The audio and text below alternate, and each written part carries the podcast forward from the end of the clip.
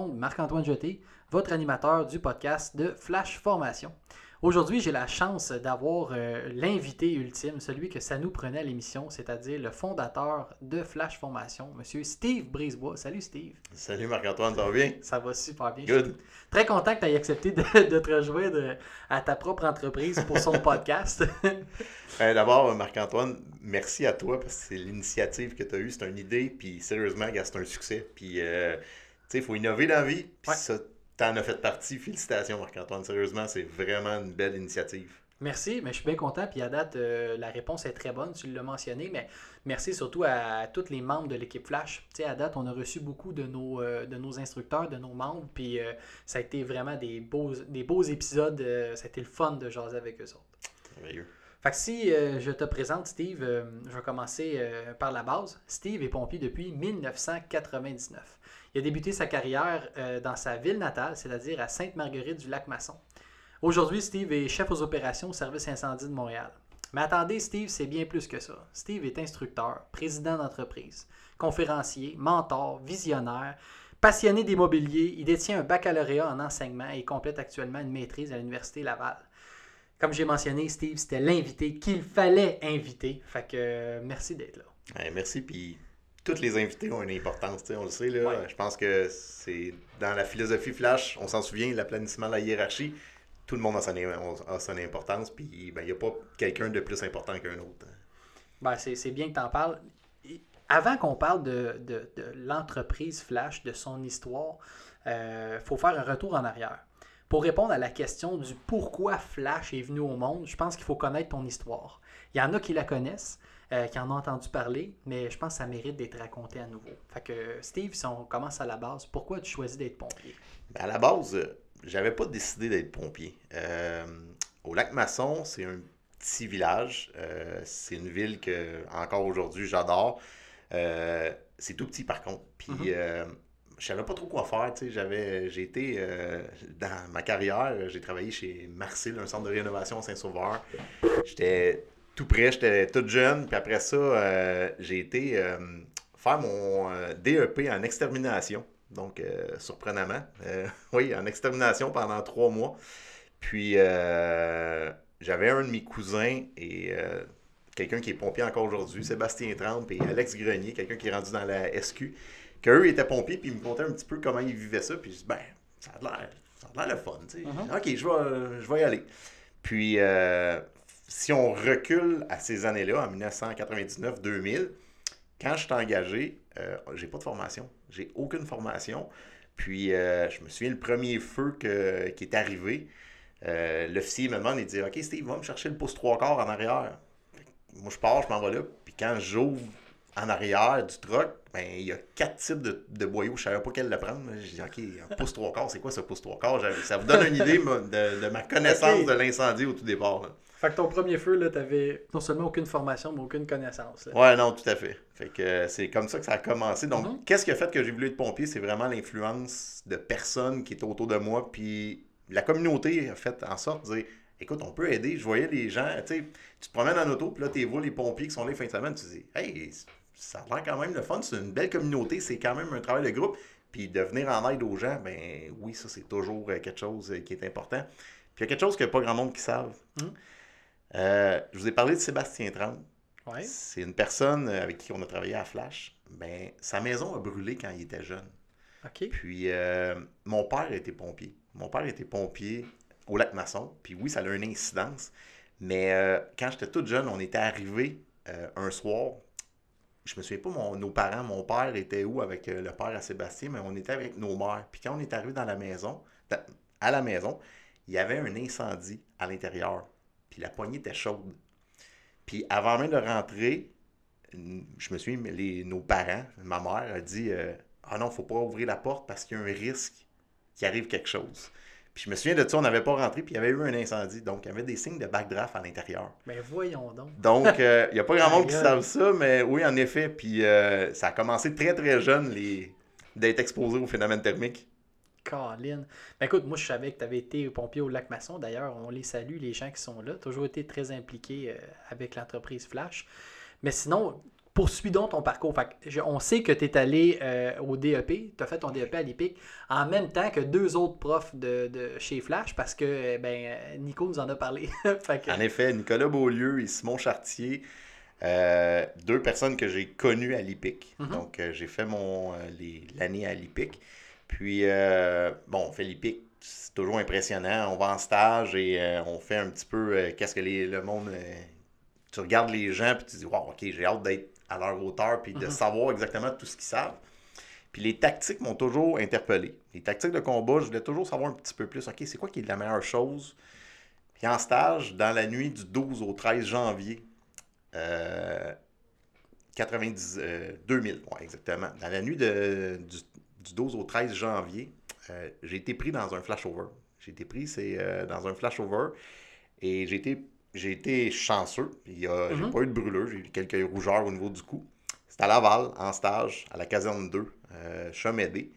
Euh, comment ça s'est déroulé? Euh, c'est un appel qui est arrivé dans la nuit. C'est un, euh, une place où ils vendent des autos. Tu sais, c'est, un concessionnaire. un concessionnaire, mais un petit, un petit concessionnaire, de, pas des véhicules neufs, c'est tous des véhicules usagés. C'est enclavé d'une clôture, puis il y a deux chiens à l'intérieur où ils gardent les autos, on pourrait Mhm. dire. Puis on ne pouvait pas rentrer à l'intérieur. Par contre, ça brûle, il y a de la fumée qui sort du bâtiment, mais on parle de bâtiment, il y a environ euh, 25 pieds par 25 pieds, c'est, tout petit. C'est comme le bureau des ventes. Là. Exactement. Petit bureau des ventes, tout fermé, mais il n'y a pas de flamme qui sort. On voit qu'il y a de la fumée. On voit qu'il y a une intervention. Puis ce soir-là, il fait environ moins 35. Il fait excessivement froid. Les chiens sont là, puis eux autres, ils décident de ne pas nous laisser rentrer. Mhm. Donc, euh, dans ma formation, j'avais pas de formation comment amadouer les chiens et euh, Ouais. comment. Et puis il n'y avait pas personne qui avait eu cette formation-là. Et euh, de fil en aiguille, bon, ben, les policiers sont arrivés, c'est pas eux autres qui ont pu les, les contrôler, c'est un monsieur qui est arrivé, c'est juste drôle, là, là, tu sais, ça faisait nous autres euh, une demi-heure qu'on attendait. Et un monsieur est arrivé avec son petit jacket qui fait moins 35, puis une laisse. Puis euh, il a juste présenté la laisse aux chiens, les deux chiens se sont assis. Puis euh, il était tout content, eux autres, de le voir. Là, je disais, ben, vous le connaissez, tu sais? Hmm. Il dit, non, non, il dit, des chiens comme ça de garde, il dit, là, peut-être, il faut pas que je le dise dans le podcast, mais bon, il y a, quand tu leur présentes une laisse, peu importe, c'est comme si tu étais le maître, puis ils font en sorte de T'écouter. t'écouter. Mais euh, j'aurais pas pris la chance d'ouvrir la clôture, par exemple. Non, puis, ouais, euh, non, c'est pas. Donc, suite à ça, bon, les chiens enlèvent les chiens, on arrive. C'est une porte en vitre avec une barre panique, une barre euh, dans le cadrage en métal, donc en Ouais, aluminium. ouais. Donc, c'est tout en vitré. Fait on brise la vitre, puis on rentre à l'intérieur du bâtiment. Puis, euh, on était trois. Donc, c'est moi qui avais la lance. Puis, euh, dans nos cours, ils nous disent des choses parfois qu'on ne retient pas. Dont une chose, d'ouvrir la lance quand il fait très froid pour laisser un écoulement, sinon l'eau risque de geler. Petit élément qu'on va Mhm. retenir euh, après la... pendant la- la- l'histoire. Et on commence à progresser à l'intérieur. On fait pas euh, 10 pieds, même pas 15 pieds. Vraiment, on est très proche de la. Puis euh, il faisait chaud. Il faisait très chaud. Là, j'ai dit les feux à Laval, comparativement au lac Masson, sont excessivement chauds. C'est incroyable. Puis j'ai vraiment la tête dans le plancher. Puis là, tu peux pas dire un mot. Tu, tu suis les gars, puis là, eux autres, ils avancent. Dis, ben là, je peux pas rien faire. Il Ah faut que j'y suive. C'est moi qui la lance. Puis un moment donné, euh, le pompier qui est en arrière, il m'accroche, il dit Ok, Steve, il dit arrose, il dit on a un embrasement sporadique. Fait que quand j'arrive à arroser, malheureusement, la lance faisait pas qu'est-ce qu'elle fait d'habitude. D'arroser. Donc ça, ça était, était gelé et Ah. il n'y a plus rien qui sortait. Et quand que, il a dit Ok, c'est bon, on sort. Quand je me suis reviré, c'était comme une vague. Ça l'a allumé à grandeur au niveau du. euh, dans la pièce où on était. Puis je vous ai parlé d'une barre panique tantôt. La le pompier est en arrière de moi. Il y avait un pompier en avant, moi j'étais au milieu, puis il y avait un pompier à l'arrière. Lui, quand il a voulu sortir, il s'est comme accroupi, puis euh, quand il est arrivé sur le bord de la barre panique, la bouteille a passé par-dessus la barre, mais lui il a passé en dessous. Donc, Ben, il est resté pris. on- exactement. Donc lui est resté pris, mais nous en arrière, pour y aider, ce qu'on a fait, c'est qu'on l'a poussé pour être bien sûr que la bouteille rentre comme il faut dans, Dans le bord. dans puis là, on sortait plus. Puis un moment donné, euh, le pompier qui était à l'arrière, lui, il a sauté par une fenêtre. Puis moi, je me suis juste couché au sol parce que c'était trop chaud. Puis euh, une fois que je me suis couché au sol, lui, il n'y avait plus personne qui le poussait. Ben, il a été en mesure de se libérer. Fait qu'il était capable de sortir. Puis il y a quelqu'un qui m'a pris, qui m'a tiré. Puis là, ben, j'ai été capable de sortir de la, de la pièce du concessionnaire. Puis, euh, ben là, t'es jeune, j'avais, euh, J'avais 19 ans, dans- ouais, 19-20 ans dans ce temps-là. Puis, euh, ben, je me suis relevé. J'ai dit, OK, c'est beau, euh, je suis prêt à y retourner, tu sais. Fait que, l'officier qui était là, il dit, non, il dit là, il dit, gars, il y a une ambulance. Va-t'en à l'ambulance, va, va juste te Ah faire ouais, hein? vérifier. Il dit, euh, puis ben, j'avais un, un habit de combat un peu magané et un casque un peu fondu. Puis quand je suis revenu de mon stage à l'IPIC, on se pose toutes les questions. Puis comment ça a été ton stage, t'as-tu? Euh, Fait que, fait que là, j'ai dit, ah oui, j'ai eu un bon stage. Puis là, quand ils ont vu mon équipement, ils disent, OK, ouais, je pense que t'as as vécu quelque chose qu'on n'a pas vécu. Eh, Donc, mon euh, c'est comme ça que ça a commencé.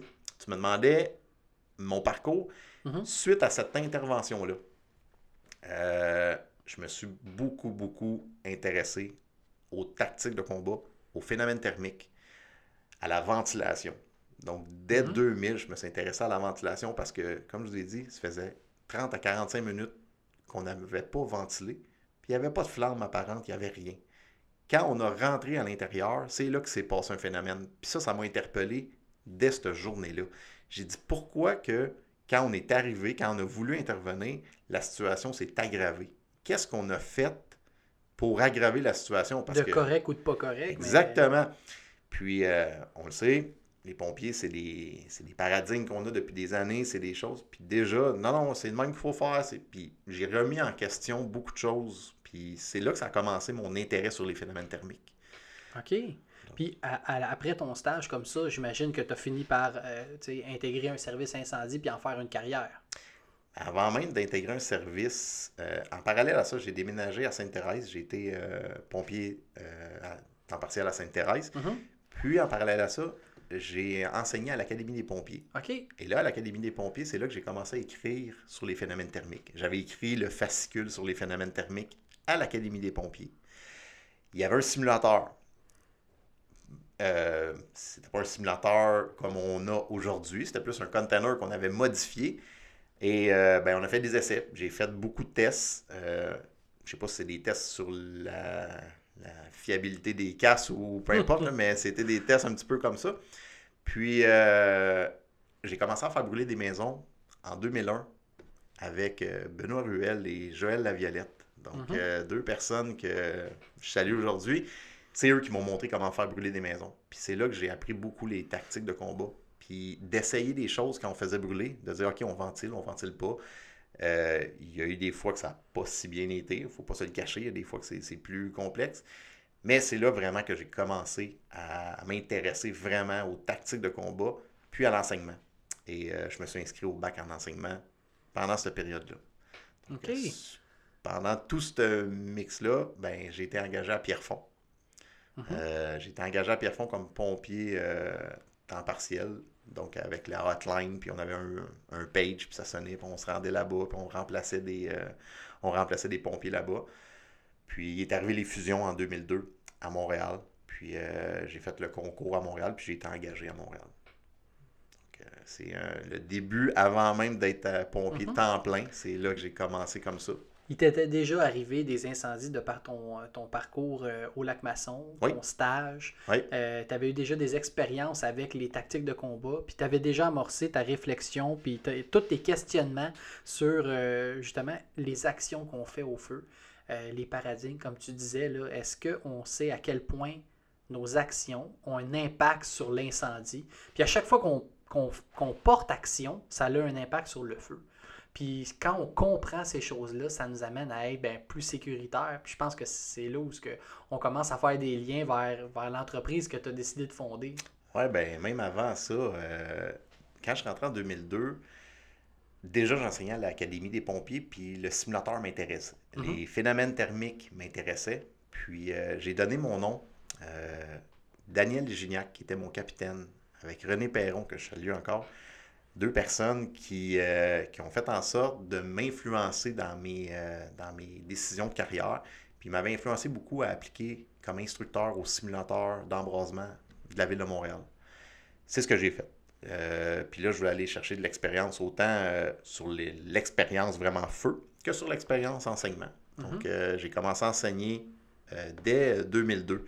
Dans le fond, exactement, quand j'ai envoyé mon nom, euh, six mois après, j'étais pris comme instructeur sur euh, simulateur d'embrasement à la ville de Montréal. Donc, j'étais un cadet. Puis euh, Fait qu'avec six mois de date, tu es instructeur au simulateur. euh, Ouais, ça, ça, ça a fait des vagues parce que, on, encore une fois, Martin Fournel, qui est mon partenaire à Ouais. Flash, il, il- il me détestait. Ça ne se cachera pas. Là, il, il voulait rien savoir. Il avait même été voir le chef. Puis euh, il dit non, ça n'a pas de sens qu'un cadet de six mois de date soit instructeur à Fl- à- sur le simulateur. C'est impossible. Vous pouvez Ouais. pas mettre un cadet instructeur. Il dit c'est quoi la crédibilité du simulateur après? Puis je me souviens très bien, on avait été dî- dîner euh, sur Sherbrooke, dans un restaurant euh, chinois chez Lien, pour pas nommer le nom. Et on était les quatre. Et là, les quatre, il y avait Jacques Rousseau, il y avait Martin Corriveau, Robbie Lagacé, puis Martin Fournel.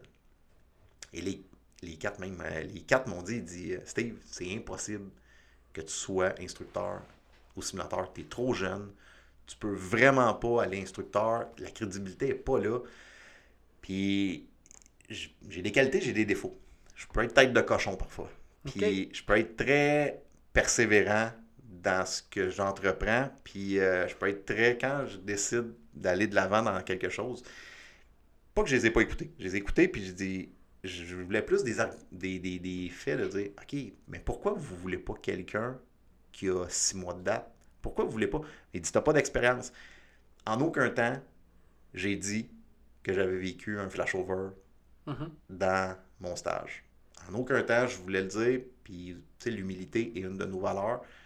J'ai dit, pourquoi chaque personne a un passé, peu importe dans quel organisme on rentre, on a un passé. Ce passé-là, ben souvent on l'oublie. Puis on ne pose pas assez de questions à savoir c'est quoi l'expérience de cette personne-là, puis c'est quoi qu'elle a vécu. Puis, euh, tu sais, c'est- les quatre personnes que je vous ai nommées aujourd'hui, c'était encore des amis, c'était encore des personnes que. Ouais. Puis, tu sais, c'est- drôle, parce que Martin Corriveau, tu sais, il dit, pour pas dire, pour pas dire qu'est-ce qu'il qu'il dit, euh, un petit corne en cul, il dit, il dit Tu m'as déstabilisé cette journée-là, il dit, quand je l'ai su. Parce que qu'est-ce qui est arrivé, c'est que je l'ai jamais dit, puis deux ou trois mois après, euh, pendant un, en- un enseignement, pendant un cours sur le simulateur d'embrasement à Montréal, il y a un pompier qui, a été directeur au service d'incendie du lac Masson, Pierre Tessier, qui lui, euh, il a dit, Steve, il dit, conte-nous donc ton histoire quand tu t'es fait trapper dans un flashover. Mais ça faisait déjà deux, trois mois que je donnais des formations, puis que les gars ils me disaient, Steve, ça n'a pas de sens, tu donnes des cours, tu n'as pas d'expérience. Fait que là, j'ai raconté mon histoire sur le flashover, puis j'ai amené mon bunker, puis mon casse. Puis les gars, ils ont vu. Puis Martin Fournel était vraiment outré, frustré, parce qu'il dit Steve, tu ne l'as jamais dit, mais je ne me l'avais jamais demandé. Je vous avais toujours pris en considération que j'étais un cadet. Mais je dis un cadet, je dis, on n'a pas le droit de parler, on n'a pas le droit de rien Mm. dire, on n'a pas le droit de rien faire. Ça, ça m'a resté. Puis, tu sais, encore aujourd'hui, ben, vous le savez, je pense ma philosophie, qu'est-ce que j'ai quand j'ai dit la- l'aplanissement de la hiérarchie, l'humilité, de faire en sorte, le travail d'équipe, c'est important. Ben, moi, c'était ça. C'est l'image que j'en ai retirée de cet événement-là. Dire, laissons les jeunes leur place parce qu'il y en a de la place pour eux autres. Puis cette fois-là, ben, c'est un petit peu ça.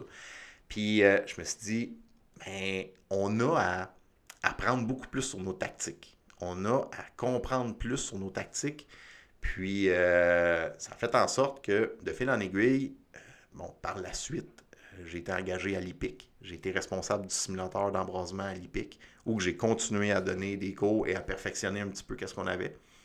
Puis ça, ça a fait en sorte que oui, le simulateur, bon, mais au Québec, je me promenais à Blainville, que j'avais été avec Maxime Gendron, on avait été acheter le simulateur à Toronto, on avait pris l'avion, on avait été voir les simulateurs. J'ai vu un petit peu tout ce qui se passait. J'étais allé en stage à Bordeaux, en France, euh, en 2006, pour faire un stage sur les simulateurs pendant une semaine. Donc, je me suis vraiment perfectionné au niveau des simulateurs et des phénomènes thermiques. Donc, ça, c'est les années comme de, Hey, ça a commencé tôt, pareil. Hein? oui, tout à fait. Euh, c'était euh, euh, où j'ai commencé avec les, les, les simulateurs. Puis, veut, veut pas, on parle de simulateurs d'embrasement, mais il faut parler de tactique. Puis, avant, Ouais. on parlait de phénomène thermique. Mais aujourd'hui, il ben, faut, faut associer le phénomène thermique, le simulateur et les tactiques de combat incendie. Oui. Puis là, j'imagine que ça va vous mener éventuellement à la- l'entreprise Flash aujourd'hui. C'est- Tu sais, on sait Flash a été fondé euh, il y a de cela euh, plus de 10 ans maintenant, mais Ouais. comment ça a commencé? Maxime Gendron, euh, directeur adjoint de Blainville, Je vous ai dit tantôt, j'étais allé à Toronto avec lui. Mhm. Il a acheté un simulateur. Une fois qu'il a acheté le simulateur, il voulait faire autrement. Il dit Moi, Steve, il dit Je veux offrir un manuel aux participants qui est quelque chose de concret, qui fasse en sorte que, ben, quand ils partent, on- il y a une pérennité de l'enseignement. Et euh, j'ai appelé euh, Martin Fournel. Je dis Hey, Martin, j'ai dit J'ai un projet. Ben, vous le savez, c'est un- une de mes phrases. C'est une phrase euh, célèbre de Steve. Hey, j'ai un projet. Donc, j'avais un projet et euh, j'ai dit, Martin, on va écrire un livre. Fait que Martin est très analytique, il n'a pas dit un mot, donc je le connais bien. Fait que, puis là, j'ai appris aussi que plus que je donne d'informations, plus qu'il analyse, plus que c'est long avant qu'il me réponde. Mais ça, bon, c'est avec le temps qu'on apprend. Et euh, là, je dis, ben oui, Martin, gars, écoute, on va écrire un livre. Là, on a l'option d'être soit payé euh, comme salarié, il va nous écrire, ou encore, ben, on peut l'écrire nous autres, puis le publier, puis on va le vendre. Qu'est-ce que t'en dis? On va faire ça, on va l'écrire, puis on va le vendre. Martin, il dit, ben oui, pas de problème. Il dit, Yeah, c'est une belle aventure, écrire un livre, facile. Mm. Et là, euh, démarre la- l'aventure de l'écriture du livre. Pour écrire un livre et le publier, ça nous prend une maison d'édition. Ouais. Là, on est allé voir les maisons d'édition. Et là, les maisons d'édition, ils disent, bon, ben, on donne 8% aux auteurs. Là, ben, voyons, un livre à 20$, 8%. hein, On fera pas grand sou là, avec ça. on fera pas, puis là, euh, c'est juste, tu sais, c'est Blainville qui va, vendre, qui va acheter le livre. Fait que, fait que j'ai dit, ouais, ben, Martin, on check dessus. On ouvre une maison d'édition. On va ouvrir une maison d'édition. C'est quoi ça pour ouvrir une maison d'édition? Fait que, ben, ils ont va checker. Fait qu'on a ouvert Flash Édition, qui était, qui est la première, les, les, les, les La base, balbutiements, là. la base de Flash Formation. Donc, Flash Édition a été la première chose qu'on a faite. On a écrit le livre, on l'a publié, puis l'aventure du livre, euh, on en parle rapidement, là, mais c'était quand même une aventure de pratiquement un an. D'écriture. D'écriture, parce qu'on a écrit, mais c'est pas juste d'écrire, c'est ça prend les références, les images, faut-il les droits d'auteur. Puis euh, Martin, il y avait son lieutenant, Rock Lapierre, à la caserne au 9. Puis il a dit, il dit Hey Rock, il dit, voudrais-tu le relire, le livre, euh, par hasard, tu sais? Ah ben oui. Fait que Rock, il est même pas rendu au- à la fin du premier paragraphe, qu'il pogne une feuille de papier, puis il prend plein de notes. Là, Martin, il le regarde, il dit Non, non, c'est juste une relecture. Il dit Ouais, mais tu peux pas écrire ça comme ça. Fait que Rock a relu le livre au complet et a Corrigé. remodelé tout, comment on disait, on parlait en expert. On parlait beaucoup en expert, on ne parlait pas à des personnes qui étaient en mesure de dire, OK, quelqu'un qui n'a jamais lu des phénomènes thermiques, comment il va le faire? Ben, là, on a vu que notre écriture, elle n'était pas ciblée pour la clientèle qu'on avait. Donc, euh, ça, c'était une aventure sur un an. On a ouvert la maison d'édition en parallèle. Et là, on a dit, ben, on va vendre des livres. On a Blainville, mais on pourrait en vendre ailleurs. Fait qu'on est allé dans des certains congrès. On présentait notre livre. Puis, fait cocasse, un moment donné, on, était invité par Mario Martin d'aller présenter notre livre au, c'est avec la dystrophie musculaire. On a fait une conférence. C'était la pire conférence, je pense, que j'ai faite à vie. Ah ouais? C'était la pire. Euh, on, nous autres, on était habitués de donner de la formation puis présenter un livre. On le connaît, ça fait un an qu'on l'écrit. Fait que là, on dit, ah, on a 15 minutes pour aller présenter le livre. Fait que euh, les deux piments s'en vont en avant, euh, présenter le livre, puis préparer, mais pas trop. Je, vous, je vous conseille de vous préparer comme il faut quand vous faites une présentation parce que cette fois-là, n'a vraiment pas été bonne. Puis, Non? euh, non, non. Vous n'avez pas vendu euh, grand livre après? euh, ben écoute, il y en a beaucoup qui ont dit Ouais, mais là, le livre, je me souviens pas, on le vendait 20$, 25$ dans- Ok. auparavant, tu sais. Mais c'est quoi qui parle? C'est quoi exactement le pourquoi?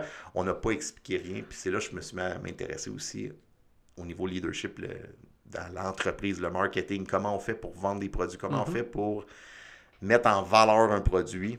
Donc, euh, c'était aussi un aspect que j'ai dû aller chercher. euh.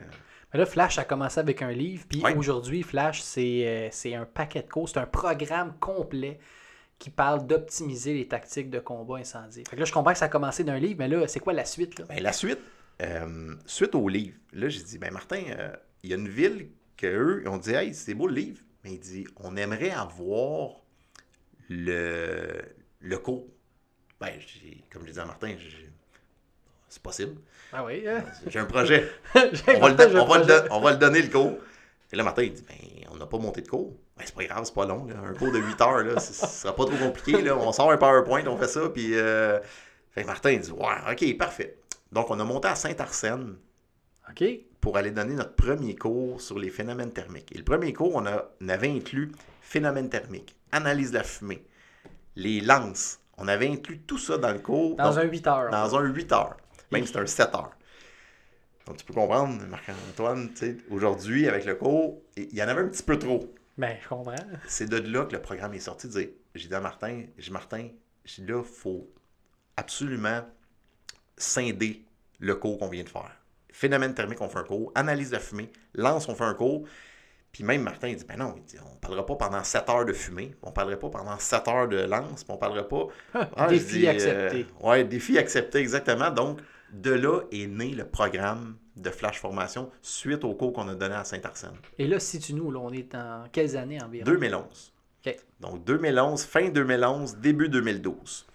Euh, donc on est dans la période que là, 2012 commence, on commence à être plus connu, on, commence à donner des cours.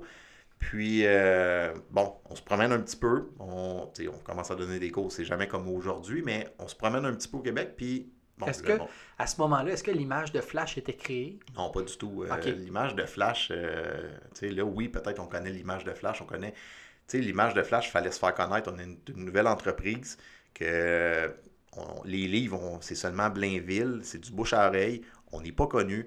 Euh, c'est deux personnes de Montréal, puis on le sait, euh, parfois les instructeurs de Montréal, on avait mauvaise presse à l'extérieur du Québec. Ok. C'était quelque chose que, bon, on a eu beaucoup euh, de personnes qui ont dit, écoute, euh, Jean Bolduc de Ted for Minds. Oui. Je me souviens, on a donné une formation, une formation ouverte. On a commencé à donner des cours. Puis lui, dès le départ, il nous a dit, il dit, euh, moi, messieurs, il dit, vous avez déjà deux strikes, puis la troisième est en route. Là, euh, on n'a pas commencé le cours. Il y a une personne que, bon, je, je connais Il s'est nom. inscrit, mais il est en. Il est là, parce qu'il y a une référence de quelqu'un. Il dit non, non, va les voir. Ok. Il dit tu vas voir, ça va faire. Mais il, il a été clair, puis ça, j'adore la franchise et l'authenticité. Il nous a dit moi, les gars, il dit je vous le dis tout de suite. Il dit je sais de où vous venez. Il dit vous avez deux strikes, puis la troisième est en route. Hmm. Donc, la pression a commencé comme ça dès le départ, dès le départ du cours. Euh, il y avait certaines gouttes qui coulaient, puis on a dit Ok, Martin, euh, on va essayer de donner un bon show. Eh mon Dieu, je euh, comprends. puis c'est comme ça que ça a commencé. Puis il est venu nous voir à la fin. Il dit Les boys, il dit Vraiment, il dit c'est sharp ce que vous avez donné. Il dit, dit, c'est vraiment sharp. Il dit J'ai adoré ça. Ouh, ok, c'est beau. Fait que, puis là, ça a commencé. Puis là, on a commencé à se promener. Suite à une formation ouverte qu'on avait faite pour se faire connaître, c'est comme ça qu'on s'est fait connaître pour, après ça, que le monde nous a engagés pour aller dans les. Jusqu'à ce moment-là, ça demeurait Steve et Martin Totalement. avec un livre qui donne des cours. Oui, C'est ça? totalement. C'était. Steve et Martin. Puis euh, on était vraiment. L'entreprise, c'était pas. euh, c'était pas une entreprise que je voyais énorme. Tu sais, que je dis, bon, OK, on va. Tu on y allais des cours. au, puis- au jour le jour, là? Exactement, c'est en plein ça. OK. Donc, euh, on était. on- là, on se situe, on est en 2000, 2012, début 2012. Puis, euh, le printemps arrive. Et là, les formations commencent de plus en plus. Puis, l'horaire est booké pas mal au niveau des cours. Fait que 2012, c'est- c'est considéré comme votre première vraie grosse année Oui, de Tout formation. à fait, c'est en plein ça. Donc, euh, première année de formation, donc Flash démarre, une entreprise en démarrage, en croissance. Fait que, bon, go, on a le vent des voiles. Puis, euh, je sais où tu t'en vas. euh, Ben, c'est ça, là. Moi, je, je- je- sur mon calendrier, euh, je sais qu'il est arrivé quelque chose euh, cette année-là, en 2012. Euh, Raconte-nous donc ça. dans la nuit du 21 au 22 mai. Je suis à la caserne Côte-des-Neiges, caserne 27. On a un appel bâtiment pour un, un incendie. Puis euh, 227, 427 et 527, on se rend pour le 4900 rue Victoria. Puis rendu là, ben, oui, en effet, euh, il y a un incendie.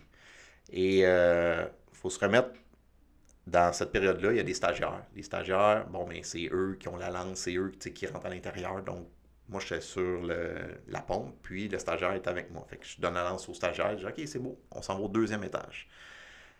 Le capitaine, Marc Leblanc, qui était là, bon, mais il était PC. euh, il nous dit les gars, le feu était au deuxième étage, est possiblement dans la porte, au milieu, peu importe. Bon, mais go, on s'en va là. Quand on arrive au deuxième étage, légère fumée. Euh, Il n'y a pas de chaleur. On a une visibilité. Le plan neutre est à moitié de la pièce. On va jusque dans le fond. Et euh, on trouve rien. On trouve. euh, Il n'y a pas d'incendie, mais oui, il y a un incendie clairement, mais on ne le trouve pas. On revient, puis on trouve une porte que on a ciblé, c'est où là. Il y a beaucoup de fumée. Euh, quand on rentre à l'intérieur, il n'y a pas de chaleur par contre. Il y a beaucoup de fumée, mais très peu de chaleur. Donc, je rentre à l'avant, puis je guide le stagiaire avec moi, puis j'ai mon officier qui est là sur le bord de la porte et qui reste proche de la porte de la pièce. Une petite pièce. La pièce, c'est euh, la cuisine. Donc, on le sent, on a des chaudrons, on a un lavabo, mais on fait le tour. Il n'y a, pas de, il a pas de chaleur, puis on a l'information quand on est dans cette pièce-là que le feu serait au sous-sol. Donc, l'équipe qui a rentré au sous-sol pour aller faire des vérifications dit OK, le feu, on l'a trouvé, il serait dans la cage d'escalier. Bon, OK, parfait, mais là, dans la cage d'escalier, le feu est passé dans la structure. Pourquoi il y a autant de fumée dans cette pièce-là, puis dans la pièce-là? Là, euh, on n'a pas de caméra thermique en 2012. Je demande à l'officier, est-ce que tu veux que je vérifie au niveau de l'entretoit si le feu est passé, est passé par les murs? Il dit oui, fais une vérification dans l'entretoit. Fait que je monte sur un îlot. Puis quand je monte sur l'îlot, je défais le plafond. Puis je mets ma main dans l'entretoit, savoir si je sens de la chaleur. Donc vous comprenez que j'ai toutes les strates thermiques de la pièce. Euh, T'es debout, là. Je suis debout sur l'îlot, donc jusqu'à. Il n'y a pas de chaleur. Quand je redescends, donc il y a le phénomène de, du flash fire, le phénomène que Marlowe est décédé en 2006. Je suis au courant du phénomène parce que oui, j'ai fait l'enquête de Marlowe en 2006 avec Martin, on est allé au CNRC, puis je sais qu'est-ce qui se passe. Et je sais c'est quoi la suite d'un flash fire. Le flash fire en soi, il n'est pas dangereux. C'est la suite des choses. C'est la suite qui. C'est un embrasement généralisé qui va C'est le réchauffement des surfaces après. Exactement. Donc là, quand je descends, c'est pas moi qui ai la lance, c'est le stagiaire. Le stagiaire, lui, quand ça flash, l'officier le prend et il tire. Fait qu'il lâche la lance. Fait que en lâchant la lance, moi, je la vois tomber au sol. Donc, je me dis, OK, là, présentement, on peut sortir, mais dans ma tête, je sais pas de où vient la flamme, de où vient le phénomène. OK. Je me dis, OK, il faut au moins sécuriser la scène pour qu'il y ait un embrasement, puis que le jet, j'en ai besoin parce qu'on a un petit bout à faire dans le passage. Puis pour sortir. Pour sortir. Donc, je fais une protection maximale et je donne un médé. Donc, je fais ma protection maximale, je donne le MD, puis je me souviens, tu sais, je vous ai dit, on donnait des cours, bien, on le donnait dans des cours d'église, dans des cours d'école. Puis quand je l'ai fait, vraiment l'image que j'ai, c'est bizarre quand c'est arrivé, je me couche au sol, puis j'ai l'image que je suis dans une cour d'église, que je pratique. Je, suis vraiment en train de faire. Tu te sens dans un parking, là. Je me sens dans un parking que je pratique, puis j'ai OK, je me pratique. C'était vraiment machinal quand je l'ai fait. OK, puis je me souviens, on dirait, je, je dis, OK, je suis en train vraiment de faire ce que je pratique à toutes les fins de semaine depuis euh, quelques mois. Pour ceux qui se questionnent rapidement, la protection maximale que Steve fait, c'est de prendre son jet, euh, de, se coucher face au sol et d'ouvrir le patron du jet complètement à gauche, ce qui fait en sorte d'ouvrir le, le, diffuser pour avoir une certaine protection, toujours en gardant le visage euh, au sol. c'est ce qu'on appelle dans la formation la protection maximale. Exactement, merci. Puis, euh, je, donne je fais la protection maximale, je donne le m'aider. Puis, quand j'ai donné le m'aider, j'avais pas un certain. Tu sais, j'étais pas stressé. Pas, je savais qu'il y a une situation qu'on n'était pas à bonne place, puis je voulais faire en sorte qu'on mette en procédure le danger. Et quand que le m'aider s'entend, mon lieutenant qui est à l'extérieur, il a sorti avec le stagiaire, lui, il a dans sa tête que j'ai plus le jet, puis il voit de la flamme sortir. Donc, je donne un m'aider, il y a de la flamme, Steve est encore à l'intérieur, il y a dans l'idée de dire je vais le protéger, je vais faire en sorte de lui donner un coup de main. Donc, il tire le jet. En tirant le jet, le pistol grip, la, poignée sur la lance, mhm. accroche mon tuyau qui est accroché avec mon, mon d'étendard sur ma partie faciale. Mon mano d'étendard décroche et je respire des gaz chauds. À partir de là, l'officier, lui, il a aucune idée, j'ai pas tiré avec ça, puis le geste qu'il a fait, ben, c'était le geste possiblement à faire quand il a entendu m'aider parce qu'il y a de la flamme qui sort. Puis, euh, donc lui, il a arrosé, donc ça a protégé la situation, c'est sûr que ça a amélioré la situation, ça n'a pas continué l'embrasement. Mais là, moi, par contre, je respire des gaz chauds, je suis brûlé à 16% au niveau des voies respiratoires. Là, à partir de là, je reprends mon, euh, le tuyau, puis tu sais, on apprend dans les par où l'air arrive, mhm. sur quelle épaule elle arrive. Mais cette fois-là, c'est vraiment dire OK, je me souvenais, l'air elle arrive sur mon épaule gauche, j'ai mis mon épaule gauche, j'ai suivi le tuyau parce que le tuyau, lui, il était dans le noir. J'ai pris ensuite le mano détendeur, puis je l'ai accroché directement euh, à ma partie faciale. Et là, je voulais sortir. Mais là, en sortant, je vous l'ai dit, la pièce, elle est toute petite. Elle est peut-être 10 euh, pieds par 15 pieds. Je me bute à une porte. Que la porte n'était pas là quand on a rentré Du moins, il était là, mais Tu l'avais pas vu. je l'avais, je l'avais pas vu. ou, euh, et là, je me dis, bon, ben, si c'est pas là, allais un petit peu à droite. Et quand je tourne à droite, c'est une cage d'escalier qui part du sol au deuxième.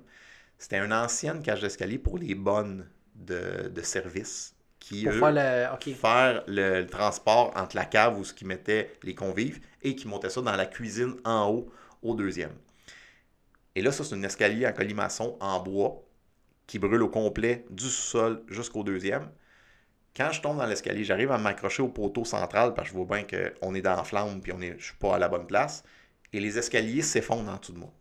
J'arrive, je suis en mesure de me raccrocher sur le palier du deuxième où j'ai où j'ai sorti puis j'ai rentré. Puis j'ai été capable de ressortir par le palier.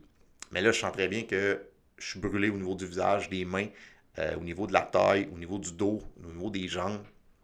Euh, le pire, c'était les mains. Vraiment, j'ai senti les mains que quand j'ai tombé dans, dans le feu, ben, c'est drôle parce que la flamme était même, je voyais la flamme bleue. Euh, c'était, euh, c'était une flamme qui n'était pas rouge. C'est vraiment, tu sais, dans le simulateur, je faisais quelques cours dans le simulateur, je faisais. hein. J'ai jamais vu cette couleur de flamme-là quand j'ai tombé. Quand j'ai ressorti de la pièce, de la cage d'escalier, j'ai redonné un deuxième m'aider qui n'a pas été entendu, celui-là. Euh, pourquoi? Ben, possiblement j'avais les mains brûlées puis euh, j'avais moins de dextérité sur les doigts ou peu importe, mais il n'a pas été entendu le deuxième. Et là, ben, j'ai toujours pas ma sortie. La sortie, c'est une histoire de porte. C'est euh, pour ouvrir une porte, il faut en fermer une, puis c'est deux portes, une sur l'autre, qui sont adjacentes. Puis j'arrive pas à trouver la sortie, j'arrive pas à trouver comment sortir, mais par contre, j'ai sorti dans une autre pièce qui est à, à côté, que là, le jet n'est pas là, je suis totalement euh, dans une pièce que j'ai, on n'a jamais passé là, c'est la salle à manger. Puis là, je me dis, bon, ok, je, je me souviens à peu près par où on a rentré, fait que je me dirige vers la sortie. Et là, il y a deux pompiers qui sont là, deux pompiers qui s'en viennent pour venir me secourir. Mais eux autres, ils s'en viennent secourir, possiblement un gars qui est au sol, qui a donné un tu sais. Et ils me voient debout. Ben, eux, OK, go, euh, il y a quelqu'un à sortir par là. Ils se doutent pas c'est moi qui a donné le m'aider. Ah, Fait fait qu'eux- autres, ils continuent leur ils mission. continuent puis, leur euh, mission. Eux autres, ils s'en vont vers. Eux autres, j'étais au bout de la lance parce que l'officier, ou peu importe, avait dit bon, il était au bout de la lance. hein, euh, suivez la lance, vous allez trouver la pièce, il est juste là. Et là, moi, je sors d'une pièce qui, qui a aucune idée. Fait que les autres, par l'autre bord, puis mais euh, non, debout. euh. ils- c'est pas. euh, c'est correct. Puis, fait que. donc, moi, je continue, je descends l'escalier. Puis quand j'arrive en bas, on dirait à partir de là, j'avais tout donné l'énergie que j'avais à donner. Je me suis effondré au sol. Puis là, les pompiers m'ont pris. Ils m'ont pris, puis ils m'ont déplacé. Euh, ils m'ont déplacé vers euh, un arbre. Puis juste en me déplaçant, on a un des pompiers qui s'est brûlé.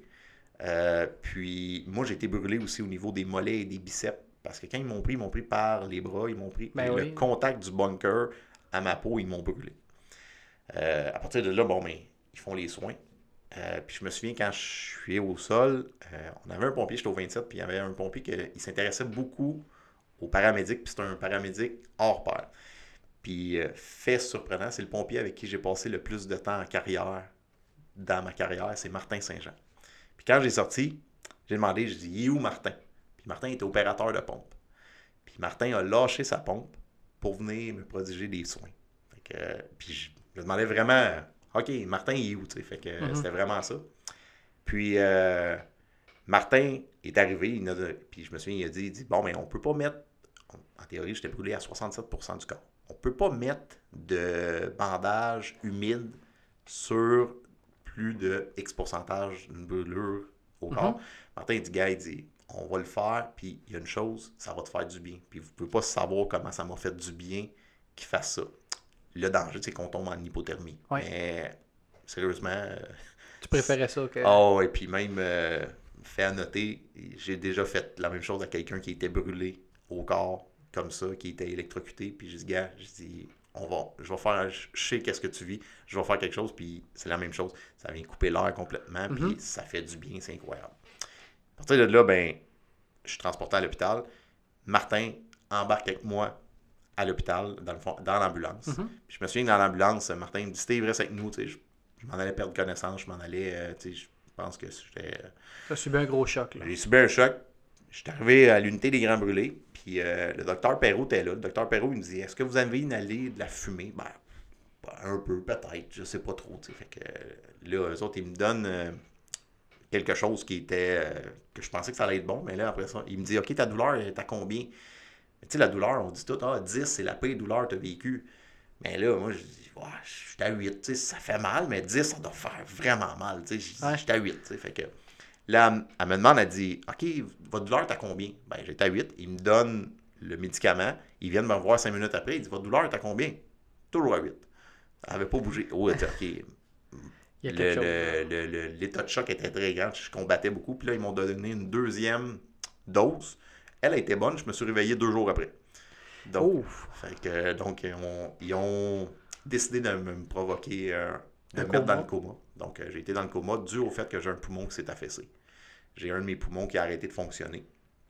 Et euh, ils, ont, ils ont décidé de dire, OK, on va provoquer un coma. J'étais sous respirateur. Donc, j'étais à l'unité des grands brûlés. qui ont fait un job exceptionnel, sérieusement. Si vous avez la chance, parenthèse, si vous avez la chance d'aller visiter l'unité des Grands Brûlés, vous pouvez le faire. faites une demande, puis l'unité va vous accueillir. Puis même euh, partout au Québec, là, euh, essayez d'aller voir. Là, je vous le dis, c'est, quelque chose à voir. Puis vous allez comprendre beaucoup plus quand vous avez une victime. Qu'est-ce que exactement la victime va vivre quand elle va rentrer au Grand Brûlé. Puis ça, c'est. Vous allez comprendre pourquoi euh, l'argent qu'on amasse, qu'on, envoie au Grand Brûlé, à quoi ça sert aussi. Exactement. C'est, vraiment une cause qui me tient à cœur pour mhm. cette raison-là. Donc, ben oui, je suis. à partir de là, je suis, je suis brûlé je suis dans le coma, puis euh, là, c'est tout le branle-bas de combat. T'appelles ta famille, t'appelles ta conjointe, t'appelles tes amis, toute la caserne 27 est là. Tout le monde est au courant là, que tu es à l'hôpital. Exactement. Puis tout le monde est au courant aussi que c'est Steve Brisebois, celui qui enseigne, qui a écrit un livre. Et là, euh, Martin, lui, est à caserne, puis je vais laisser Martin raconter l'histoire quand il l'a vécu. Mais tu sais, il faisait 100 pas, lui, il dit, ben non, c'est impossible que ça soit arrivé. Il dit, comment que ça peut arriver? Qu'est-ce qui est arrivé exactement? Tu sais, puis pourquoi lui? Pourquoi? Tu sais, il y a beaucoup de questions. Moi, là-dedans, je suis pas mal le meilleur, le, mieux placé. Je dors, fait que c'est pas mal, euh, je vois pas tout ce qui se passe, puis écoute, il y a tant quelqu'un qui prend soin de moi, qui, mm-hmm. qui fait... T'es à meilleure place. J'étais à meilleure place, mais j'ai pas vécu l'extérieur, puis possiblement qu'il y en a qui l'ont vécu, puis qui pourraient la raconter, là, mais je pense que la scène n'était pas, euh, c'était pas parfait. T'sais. Ils savaient pas si j'allais m'en sortir. Euh, j'avais un poumon qui était affaissé. Si le deuxième s'affaissait, à partir de là, ben, ils ne savaient pas mon état de survie et les chances de survie étaient très minces. Euh, ça fait en sorte que bon, mon poumon s'est régénéré. Parce qu'une brûlure interne, ça peut brûler jusqu'à 72 heures. Donc, une brûlure interne, ton corps continue. Donc, c'est 72 heures qui ont à savoir si, oui ou non, ton corps va, il va se régénérer. Le mien a décidé de se régénérer. Euh, le poumon est revenu et là, quand ils m'ont réveillé, ils m'ont sorti du coma. Je me souviens, le docteur Perrault était en face de moi. Puis euh, elle me dit, elle dit, euh, Monsieur Brisebois, a dit, vous allez prendre une grande respiration. Donc, je me demandais pourquoi, tu sais, je viens de me réveiller, puis, mm. ben, grande respiration, OK. Et ils m'ont extubé. Donc, euh, tout au complet, bon, mais ben, tout le, qu'est-ce que vous voyez dans les films, quoi, quand que, oui, ils enlèvent ça, mais ben, c'est pas, ils le font pas dans le coma. Ils le font quand tu es réveillé pour s'assurer que tes poumons et que ton système a repris le dessus. A repris le dessus. Puis euh, ça, je me souviens que c'était un moment que je me souviens encore. Si je vous le compte aujourd'hui, il y a des moments plus marquants. Que... Oh, je m'en souviens. et euh, ben, à partir de là, bon, là, ça entame tout le processus d'un grand brûlé. La guérison, les pansements, puis... Ouais. Puis euh, Martin, quand il est venu me voir pour la première fois, euh, Martin Fournel est venu me voir. Il a demandé de venir me voir. Il y a eu ma mère, ma conjointe était venue me voir. Martin Fournel est venu me voir. Puis la première affaire, j'ai dit quand il est rentré Hey, Martin, ce qu'on enseigne, ça marche. Donc, là, il dit Ouais, il dit, on va parler de ça plus tard. Fait que mm. euh, c'est pas. c'était pas nécessairement le moment, mais moi, j'étais comme OK, tu sais, on, on l'enseignait. On n'avait jamais parlé à quelqu'un qui l'avait vécu, mais là, tu venais de le vivre? Je voulais pas, je, voulais pas que ça arrive à personne, puis je voulais pas faire en sorte que ça m'arrive pour l'essayer. Je pense pas. mais là, j'avais la preuve. Puis à partir de ce moment-là, le pourquoi de Flash était complètement déterminé. La fondation était faite, puis c'était gravé, c'était marqué au fer rouge, comme on peut dire. Mm-hmm. ouais, exactement. Puis qu'est-ce que tu répondrais à ceux qui, qui, qui, qui écoutent ton histoire ou qui l'ont déjà entendu, qui se disent c'est pratiquement improbable que le, celui qui enseigne les tactiques de combat, l'observation des phénomènes thermiques, comment agir quand on fait face à ceux-là, ben il arrive une histoire comme celle-là. Ah, totalement, c'est une belle la- question. On, on parle souvent de la crédibilité de, de, de, de, de ce qu'on fait, dans ce qu'on fait. Flash donne de la formation pour éviter que ces situations-là se produisent. Et toi, le fondateur, le président de la compagnie, ben, tu, tu, tu survis à un événement comme ça. Comment tu as tourné ça à ton avantage? euh? Ben, à la base, tu sais, avec humilité, personne n'est à l'abri de quoi que ce soit. Personne n'est à l'abri d'un accident. Tout à fait. Puis, euh, tu sais, je pense que c'est un exemple parmi tant d'autres. Mais euh, des phénomènes, on a une job qu'on ne peut pas déterminer exactement qu'est-ce qui va se faire. On a des procédures. J'avais mon équipement, j'avais ma cagoule, j'avais un jet avec moi. On était en équipe regroupée. On était, après ça, avec euh, un appareil respiratoire. On avait tout l'équipement qu'on a mis en place pour quand il arrive un accident. Mhm. Et en plus, ben, j'avais la formation, j'avais la pratique. Je pense que, tu sais, on, on met de côté beaucoup la pratique. euh, puis ça, ça a fait en sorte de dire, OK, je pense, voici l'importance de pratiquer. Développer des réflexes. Exactement, que Tu ça devienne dit. inné. Tu l'as dit quand tu t'es couché puis tu as fait ta protection maximale, tu avais quasiment l'impression d'être en train de pratiquer dans un stationnement euh, à côté de la caserne, tellement Ouais. c'était un réflexe que tu as eu. Mais je pense que c'est un peu ça qu'on souhaite euh, aux gens qui font la formation, à Totalement. développer ce réflexe-là. On est toujours euh, en disant, ah ben, ça m'arrivera jamais. C'est pas mal la phrase que je me disais, ça m'arrivera jamais, tu sais. je- voyons. Puis, tu sais, je me suis posé la question quand c'est arrivé, quelle sera la crédibilité de Flash Formation? Suite à un événement comme ça? Ben, les valeurs sont apparues. L'humilité, de dire, ça peut ça nous arriver. Mais maintenant, est-ce qu'il faut rester en arrière, puis regarder en arrière, puis euh, ressasser le passé, ou on fait en sorte d'améliorer la situation, puis on va regarder en avant? C'est ça qu'on a décidé, c'est ce que j'ai décidé, de dire, OK, ce qu'on va faire, là, on va prendre, on va être des leaders, puis on va le montrer aux autres. Est-ce que ça se peut que ça arrive? Oui, ça se peut que ça arrive. Mais si on a influencé, infime partie soit-il, de pompiers qui vont plus pratiquer, qui vont être en mesure de reconnaître les signes, de faire en sorte qu'on va se pratiquer puis on va être en mesure de se protéger, ben on a possiblement sauvé la vie peut-être de certains gens ou d'influencer certains gens sur des choses comme ça. On a vraiment pris cet événement-là comme cause et le pourquoi de Flash. Pourquoi Flash existe, ben, c'est que ça peut arriver à n'importe qui. Puis c'est un petit peu ça l'histoire de Flash, tu sais, euh, où on en est aujourd'hui. Puis parlant de ça, justement, où on en est aujourd'hui, euh, tu dirais euh, que c'est quoi les, les projets actuels de Flash Formation? Tu sais, on, on, l'a annoncé, euh, le, le- le retour de Flash Formation. La formule est un peu différente. On a commencé avec une conférence, Soyons ouverts au changement. Mais où se situe Flash en ce moment, Steve? On s'est aperçu, après 2012, ben, Flash a connu une croissance. On s'est promené en Suisse, en Belgique, en France, au Québec, un petit peu partout. On avait une équipe avec l'Institut des officiers et Flash Formation de plus de 40 instructeurs. Quand on calcule les mentors, les, euh, toutes les personnes Les autour. collaborateurs. Les collaborateurs, bon, on était au-dessus de 40. Puis euh, moi, ce qui, qui venait me chercher, c'est que on donnait de la formation, puis parfois, tu sais, avec les réseaux sociaux, on voit des vidéos, on voit plein de choses, puis il y a des villes que eux, après 3, 4, 5, 6 formations, faisaient encore des choses qu'on enseignait le contraire, qu'on disait non, non, Ouais. ok, faut arrêter de, exemple, ventiler au toit, faut aller piquer des perfos, et ensuite, si tu Ah as oui. de l'exploration à faire, Euh, On a constaté des, des services qui avaient suivi bon nombre de formations Oui. Flash, mais qui effectuaient pas euh, exactement les techniques. Puis il y en a d'autres qu'eux, ils le faisaient à, à la lettre. Puis, tu l'as dit, euh, Marc-Antoine, je fais une maîtrise sur la gestion du changement, le leadership en gestion du changement. Puis, oui, j'ai fait un bac en enseignement pour renseigner les phénomènes thermiques, pour enseigner les tactiques. Mais je me suis aperçu que l'enseignement n'est pas garant du changement. Hmm. L'enseignement est une parcelle du changement. Et euh, c'est un élément parmi beaucoup d'autres. Puis ce qu'on s'aperçoit, c'est que les villes qui font le changement, c'est qu'il y a des gens à l'interne prennent en considération le changement puis qui s'en occupent. Fait que ma mission a dit OK, c'est beau Flash Formation de donner des cours, mais au bout de la ligne, le, le- directeur qui a engagé Flash pendant 4, 5, 6 ans, puis après ça, il va dire OK, c'est quoi le pourcentage d'application de votre enseignement que vous faites exactement? Ben, l'investissement, est-ce qu'elle est réellement bonne? ce qu'on a déterminé, ce qu'on a réfléchi, c'est de dire pourquoi on ne forme pas des gens qu'au sein de leur service. Parce que s'il y a un incendie qui arrive à 2 h du matin, Flash ne sera pas là pour vous dire Hey, ça aurait peut-être été bon de piquer une perfo, de dire de faire euh, fermer la porte en arrivant, puis pourquoi on n'a pas fermé la porte patio, puis pourquoi on a brisé une vitre, puis Mhm. ben, on n'est pas là pour l'expliquer. On est là l'année d'après, qu'ils ne se souviennent plus de l'événement ou quoi que ce soit.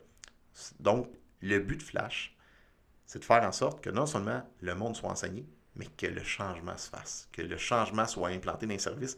Puis pour ce faire, ben, c'est de former des agents de changement, des leaders. Leadership est une de nos valeurs.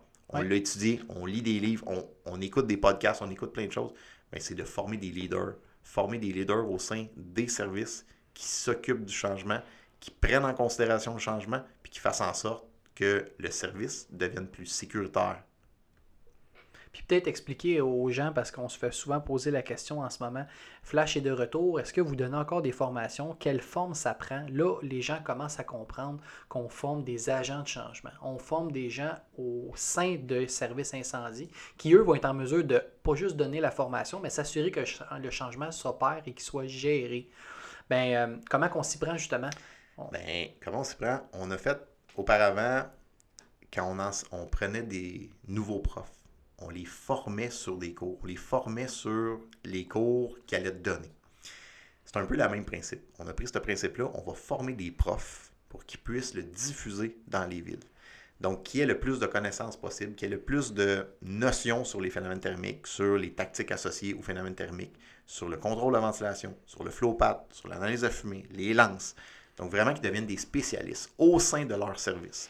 Donc, on donne des semaines de formation. Il y en a une qui va se dérouler du 13 au 17 euh, novembre. Euh, c'est une semaine vraiment de perfectionnement sur les tactiques. Donc, analyse à fumée, flow path, attaque transitoire, le contrôle du flow path, le contrôle de la ventilation. Et ça, c'est un élément. Ensuite de ça, on a des agents de changement. On donne les notions sur c'est quoi un agent de changement, c'est comment on fait pour faire le changement? On veut pas faire des docteurs avec de l'agent de changement. On veut faire des gens qui ont des outils qui sont applicables dans les services d'incendie, qui vont pouvoir les amener dans leur service puis faire en sorte de faire le changement. Puis ça, quand tu as la légitimité d'être un agent de changement, ça veut dire que le service reconnaît que tu es la personne référence, puis que tu vas apporter des choses, tu vas amener des communications. Et si on a une question, ben, on l'appelle, on le sait qu'il va être en moyen de nous répondre. Puis s'il n'est pas en moyen, ben, il va appeler quelqu'un qui va l'avoir. C'est vraiment de, de prendre soin de ceux qui vont venir avec nous, ben, de faire en sorte que quand on va regarder une vidéo sur Facebook, sur YouTube, peu importe, ben, on se dit, ah, écoute, c'est le reflet de ce qu'on enseigne. Hmm. C'est super intéressant, puis je pense que ça répond à la question que les gens ont en ce moment sur euh, c'est quoi le nouveau Flash, là? le Flash 2.0 comme tel. Puis où vois-tu l'avenir de Flash dans, en termes d'entreprise? C'est c'est vers où euh, que tu souhaites amener l'entreprise? Mais moi, il y a une chose que je suis super heureux de ça, c'est, tu as dit, euh, Marc-Antoine, au début, c'était Martin et Steve. Mhm. Aujourd'hui, Flash, c'est pas Martin et Steve, c'est Flash Formation. Puis ça, on peut reculer avec Nicolas Beaulieu, avec euh, Simon Brien, avec euh, Martin Corriveau, JF Thibault. les- Au début, je voulais faire en sorte que on n'ait pas besoin d'avoir Martin ou Steve dans une formation. Que tous les gens, ben, c'est Flash Formation. C'est... Puis Flash, où je le vois, j'aimerais, m'assurer d'une pérennité de la diffusion de la passion. Puis t'en es un bel exemple, euh, Marc-Antoine, te dis, ah, les podcasts. Puis, tu sais, je- t'ai laissé aller là-dedans, j'ai dit, OK, go. Puis, tu sais, oui, ça a des coups, ça a des. OK, dis-moi le pourquoi, dis-moi. Fait mais j'ai dit, OK, je pense, je crois en Marc-Antoine, puis je suis certain, puis, gars, écoute, c'est un succès aujourd'hui. Mais ça, c'est plein d'éléments que on va pouvoir mettre en place. Ben, c'est pas des des idées que j'ai. Tu sais, oui, peut-être que où je vois Flash, ben, toute l'innovation qu'on peut apporter à l'incendie pour assurer le changement, pour assurer la sécurité, je veux que Flash Formation devienne une plateforme innovatrice sur la diffusion de la passion, mais la diffusion du message de façon quelconque. On va possiblement être un petit peu moins présent, mais on va être présent peut-être sur les plateformes. La société aujourd'hui, elle est beaucoup plus informatique. Elle est beaucoup plus... euh, on, a, on a de la difficulté parfois à amener les gens dans les casernes, dans les formations. Mais par contre, les gens sont toujours passionnés. On peut faire en sorte de quand même communiquer le message. Puis je pense Flash, ben, c'est vers ça qu'on s'en va. Je pense que tu l'as dit aussi, Flash, c'est rendu bien plus grand que Martin et Steve. Tu sais, quand quand ton, ton, l'entreprise que tu as créée est rendue plus grande que euh, ta personne, que les gens qui composent, euh, je pense que ça peut être très valorisant. Fait que chapeau, euh, chapeau de tout ce que tu as fait, de tout ce que tu as entrepris. Je pense que tu es la preuve vivante que non seulement les tactiques de combat fonctionnent, mais quand tu trouves une raison d'être à une entreprise, les chances de, succès sont bien plus grandes. Merci. Merci beaucoup d'avoir pris le temps euh, d'être présent à, ton podcast, au podcast de Flash. C'était un plaisir. merci. Il y a un paquet de sujets qu'on aurait pu parler ensemble. Euh, je pense que le sujet de, la gestion du changement, ça serait un sujet qui serait très intéressant. Euh, j'aimerais ça que vous laissiez vos commentaires, vos aperçus sur l'épisode d'aujourd'hui, mais aussi si on reçoit Steve à nouveau à l'émission, de quoi est-ce qu'on pourrait parler ensemble avec lui. Encore une fois, Steve, merci beaucoup d'être. Merci Marc-Antoine, très apprécié. Salut tout le monde, à la prochaine.